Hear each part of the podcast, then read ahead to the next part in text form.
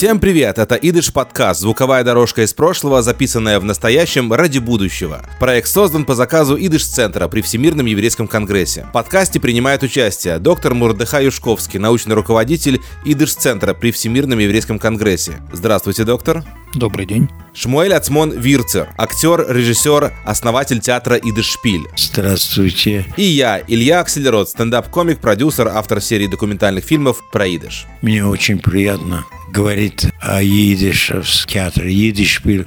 Я думал, что нам надо чтобы не забыть этих великих деятелей идышского театра для добра новой эры еврейского театра. Если бы не был идишевский театр, не было и, и древнееврейского театра. Так как я чувствую себя виноватым тем, что приехавший сюда 72-73 года тому в Израиль, отказался от этой, э, так сказать, э, традиции театра идиш или языка идиш, культуры идиш. Прошло 20 лет, после 20 лет я очнулся, что что-то мне не хватает лично. Вернулся в идишский театр благодаря что ко мне пришел на спектакль в театре, который я организовал это был авангардовый театр. Мы играли очень авангардную пьесу чешского драматурга Павел Коут. Я играл там большую роль. Это был больше очень удачный, так сказать, переворотный подход к театру в Израиле. И пришел туда к нам на спектакль очень известный и любимый актер Чимон Джиган – один из лучших комиков, которые мы его называли Чарли Чаплин на идиш. И он пришел на спектакль. После этого спектакля пришел за кулисы и хотел поблагодарить ребятам, и, конечно, и мне, но он говорил только на идиш. И я его переводил. Я перевел его на иврит, и после этого я был директором театра, я его поблагодарил на идиш, и он после этого подошел и спросил меня, «Вос махсте дуба гоим? Что ты делаешь здесь между гоем с таким идиш? Приди ко мне, будешь у меня играть, будешь у меня делать». Я отказался, но все же таки я встретился с ним, и так началось мое возвращение на идиш. Я не согласился играть на идиш, только его режиссировать. Значит, поставил у него четыре программы. Он меня пригласил чтобы я сыграл, да я не хотел. Но у него был выезд в Америку и в Южную Америку. Я тогда согласился. Мы взяли два спектакля, сделали, и я сделал первую пробу здесь, в Израиле, работает или нет, и пригласил туда мою маму, которая обожала идиш театр. После этого спектакля подошла ко мне мама и сказала, сейчас я верю, что ты настоящий актер, потому что играешь тоже хорошо на идиш. И это вошло мне в голову. И с тех пор я Хазар Тибичува. Вернулся с покаянием, да? И пошел учиться идиш на университете, знать больше. У меня мой учитель был Ютхед Белецкий. Я тогда познакомился со всеми классиками – ну и в 1980 году, сидя так за кулисами, на перерыве в спектакле в Габиме, где я играл, и я сидел в этой э, в комнате Хедарайпур. В гримерке. Который назывался Шмуликим, потому что там сидел Шмулик Сегал, и Шмулик Руденский, и Шмулик Ацмон. А, там появились три Шмулика. Три Шмулика. Три Шмулика. В 1980 году мы сидели там за кулисами между двумя спектаклями. Я не пошел домой, я сидел там, читал газету «Арец», и там Шуламит Алони пишет, что она сейчас возвращается из Советского Союза, из Литвы, из Украины, и все там подчеркивают 120-летие рождения Шалом Алейхама. А у нас здесь, в Израиле,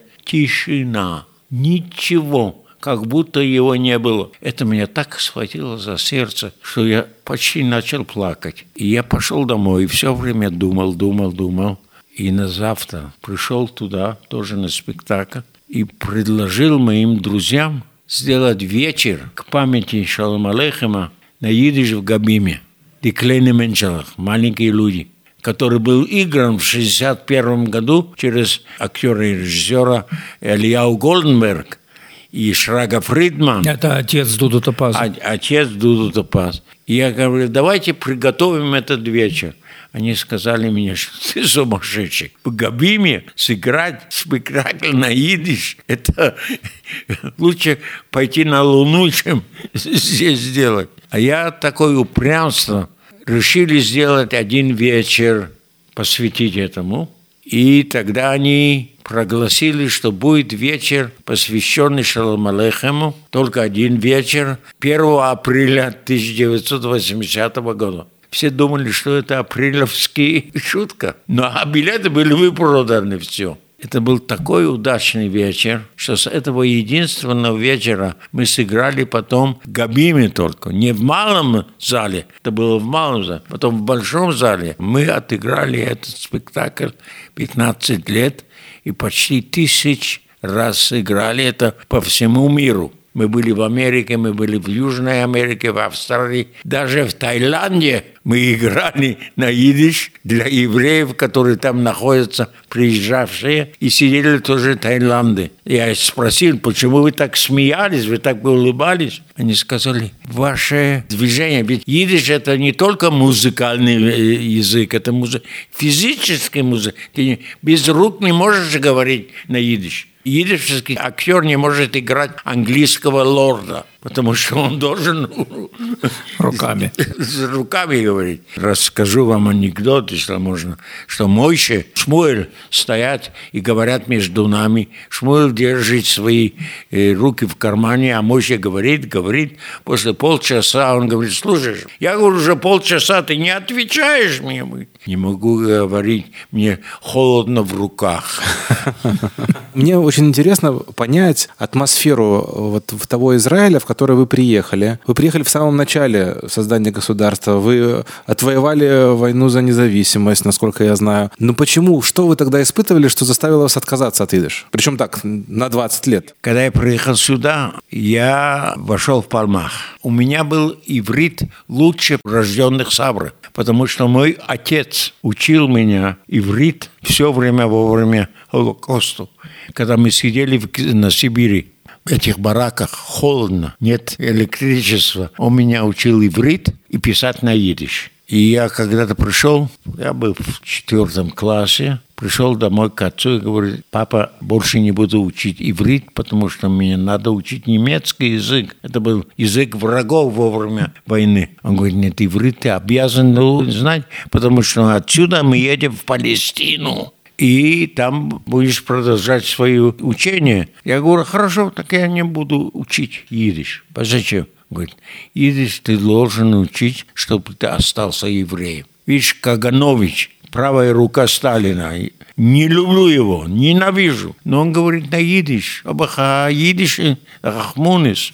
Так что я знал эти языки, приехал сюда и вошел первый раз в Огель Шатер. и сказал на хорошем иврите, который мне отец, цафратава. Значит, это было в час дня. Они смотрят и говорят, эйзе шафа там, на каком языке ты говоришь? Я говорю, на иврите. И они начали смеяться с меня, потому что мой иврит был иврит, так сказать, элитарный иврит. И сразу я выучился ругаться по-арабски, так они поняли, что я уже сабра. И тогда я решил, чтобы быть здесь. Мне было 18 лет всего. Надо говорить так, как они. Нельзя говорить на идиш. Нельзя. И они относились к нам тогда. Такие, которые ничего не... Галуты из, из, из диаспоры. А, то есть Э, тут издревле умели принимать хорошо новую алию. не только не общались с нами. Я понимал это, они между собой говорили. Ну, кто они? Они гахалецим, они не, не, не, не- ничего не стоят, даже не воевали против немцев. Цавки, Цон латевах. Цон-Латевах шли как, э, как Да, как скот на убой. обидно было, так ты, ну что ты мог сделать как молодой человек? Сказать, это не я, я хочу быть как вы. Я 20 лет говорю правду. 20 лет я все делал, чтобы даже с мамой не говорил на идиш, только дома, за закрытыми дверями. Ну и Только в 1967 году бы Мельхамед Ашихрур, В шестидневную войну. все мои друзья, которые приехали вместе со мной, прошли то же самое, что я, но они уже были офицеры. Но я смотрел на израильтян, которые имели танки, которые имели оружие, боялись войны, а я, как молодой человек, во время войны не, не боялся. Я не знаю почему. Потому что мои родители так занимались со мной, что отец всегда и мама говорит, не бойся, все будет в порядке. И они, мои герои, не могу с ними говорить на идиш, и тогда я решил лагия лашорашим шали Вернуться к корням. корнями. Тогда я начал все работать, я пошел учиться идиш на университете и так далее. И я получил подтверждение от Абраши Суцкевера. Абраша Суцкевер был для меня символом обновления идиш, который я читал в подполье его газеты. Потому что пойти с этим в Габиму и сидеть и прочесть, это на идиш, это было бы как будто революция.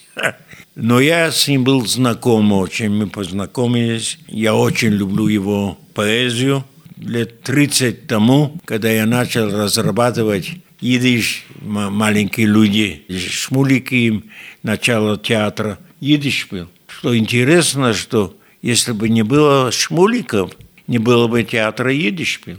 Мы выехали с этой пьесы, как я рассказал, с этим спектаклем в Германию. Я не хотел ехать в Германию, правду говоря, Какой это год был? с 82 потому что я имел свой счет с немцами. Мои друзья нет, они были здесь во время Холокоста. Пошел, поехал с ним под одним условием, что я еду в театр и в, га- в гостиницу, с гостиницы в театр. Не хочу крутиться там и встречаться с этими немцами. И мы приехали в Висбаден сыграть маленьких людей. Фурор был. Что интересно, что мы играли в маленьком зале на 400 человек, а в большом – большой театр. Там большой театр, 120 человек, кони на сцене, оперу Мусорского. А мы играли маленьких людей Шалом Алейхема. Продано все. Почему я рассказываю?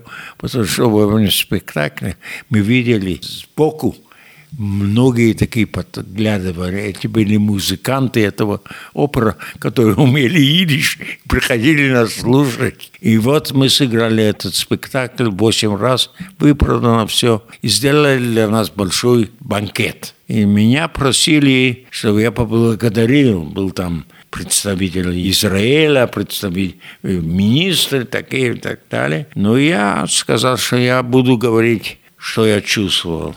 Я им сказал по-немецки, meine teure Freund, heute Abend werde ich Jiddisch sprechen. Сегодня вечером я буду говорить на идиш, потому что идиш происходит отсюда.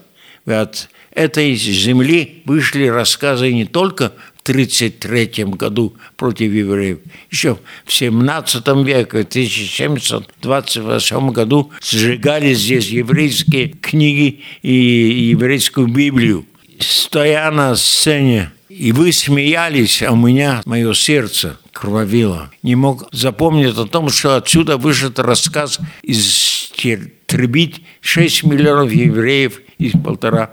Откуда у меня была такая хуцпа, я по сей день не понимаю. И так далее. У меня есть только одна просьба, если можно. Нам нельзя забыть об этом. Нельзя. И для этого нам нужен идиш. И для этого нам нужен театр на идиш, чтобы дальше вел этот язык.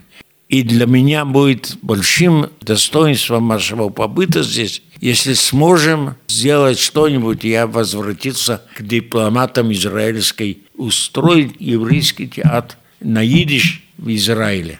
Конечно, театр художественный, я думаю. И я верю то же самое, что большой еврейский писатель Башеви Зинга пишет, что спрашивают ему, почему он пишет на таком умершем э, языке, а он ответил, нет, это не умерший язык, это язык мертвых, которые мы имеем ответственность, чтобы их не забыли. И так как я верю в Мессаю, что он придет, и сколько миллионов евреев, говорящих на идиш, придут просить, есть новая книга Башевица Зингера – Для них я дальше пишу. Я бы хотел, чтобы был такой театр в Израиле, чтобы если придут они все, когда придет Смесая, чтобы был театр на идиш. И на этом я закончил свою, так сказать, тираду. Сидела при меня э, министр культуры доктор Вера Рудигер. По сей день я помню ее имя. И она написала для меня на маленьком кусочке бумаги «Herr Asson, ich habe den. Danke, ich möchte sich mit Ihnen treffen». Значит, я принял ваш предложение, я хотел бы с вами встретиться. Была молодая блондинка с голубыми глазами. Я согласился под одним условием, что я не хожу по улицам. Я прошу, чтобы мне прислала машину. И на завтра пришла машина с шофером. Я пришел к ней в канцелярию, она меня приняла, сказала, что была под впечатлением моей, моей, так сказать, тирады, и она готова 100 тысяч марк, были большие деньги, дать на начало театра. Я сказал, что вы хотите от меня? Я только говорил, я не буду делать театр, потому что я занят, я под контрактом с Габимой. Она говорит, а знаете что, найдите кого-нибудь. И она мне дала, так сказать, подписание 100 тысяч марк, если будут требовать. Я сказал спасибо, и мы пришел в гостиницу, сказал моим друзьям, слушайте, давайте, есть возможность сделать театр. Они говорят, а ты сумасшедший был, сумасшедший остался. Не будет этого. Мы приехали в Израиль, на какой-то примере я встретил мэра Тель-Авива Шлома Чич и рассказал мне этот рассказ. Он говорит ко мне, завтра в 8 часов ты у меня в конторе. 8 часов я у него в конторе, он сидит, при нем сидит кассир муниципалита. Ну, я вхожу, он говорит, Шмулик, садись, я идиот. Я должен был встать в 6 часов утра, чтобы быть в 8. Слышите, это новость? Говорит, нет. Он говорит, нет, это что я не думал о том, что надо в Тель-Авиве, чтобы был художественный театр на идиш. Я не беру никакие деньги ни от немцев, ни от кого. Ты делаешь театр. Чич, ты хочешь от меня? Я, возьми деньги, делай как хочешь. Дуреш на МКМ. Не знаю, как сказать по-русски да, это. Кто, тот, кто просит, тот должен выполнять. Я говорю, я не могу. Он говорит, подожди, почему? Потому что я в Габиме. Он говорит, дайте мне директора Габиме. Взял телефон, говорит, с директором так и так далее. Вы его можете освободить, чтобы он занимался этим и так далее. Получил разрешение. Вот тебе сидит э, здесь э, Гизбар Кассир. Кассир сидит здесь, дай ему 100 тысяч долларов, чтобы начал театр. Так я начал театр. Я решил, что я не выбрал театр, театр выбрал меня. И тогда я услышал, когда я возвращаюсь к Абраше, когда после двух лет я хотел отказаться, потому что было трудно очень. Э, и тогда Чич, Лад, Шлома Лад с Абрашей сидели напротив меня, и Абраша мне говорит так, слушай, Шмулик, я не избрал быть поэтом идиш. Идиш выбрал меня.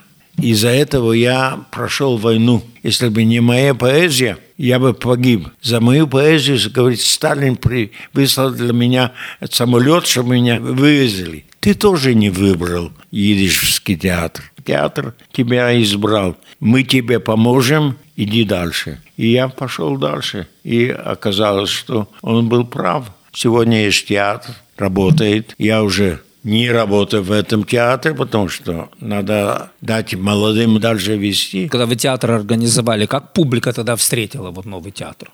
Очень хорошо встретил. А актеры и их импресарио пошли судиться со мной. Судиться? Да, был суд за то, что я я отбираю у них а, парноса. Конкуренция. Конкуренция. В Эми, Асули Вишпат Эми. А, в, в Эми сделали суд. Да, да, но я человек, который имел силы бороться за свои, так сказать, идеи. Ну и оказалось, что то, что есть сегодня театр на идиш, сегодня единственный театр на идиш в Израиле. Все эти театры, которые не были художественные, которые были театры коммерческие, театры, которые шли только под публику, а не для публики. Этого я научился у э, я когда-то читал это у Михоэльса, он mm-hmm. говорит, Есть театр дл- под публику, есть театр для публики. для публики. Я всегда, когда сидел в своей конторе, меня чувствовал, что Шалом Алейхем, Менделе, Перец, Башевит Зингер,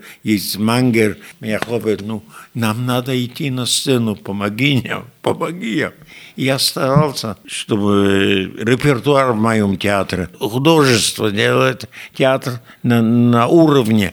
И для меня тоже был то, что я, имея 16 лет, видел Михаэльса, и когда я был в Москве, моя тетя, директор Шазгума, пригласила меня, чтобы я пошел с ней идти на Малобронную. Я смотрел Михаэльса, играя Тевью, сыграл Тевью. Я не запомню это. Когда мы приехали в Москву в 1990 году, мы сыграли Шверцу Анаид. Тяжело быть евреем. Восемь дней мы играли на Малобронной. Миша Глуз, Сал, Зихрно Левраха, очень хороший друг, ушел уже от нас, пригласил нас туда сыграть. И он хотел дать нам каждый театр. Я говорю, нет. Он был директором э, фестиваля Михоэлса. Да-да. Да. И я ему сказал, только будем играть на Малобрунной. Если нет, он говорит, все билеты распроданы, что делать? Я плачу деньгами, откупите билеты, отдайте им деньги. Мы сыграли тогда 8 дней маленький. Шверцу Занаид. По роману Шалом Алейхема «Кровавая шутка». После спектакля подошла ко мне женщина русская, дает мне медаль. Я говорю, зачем?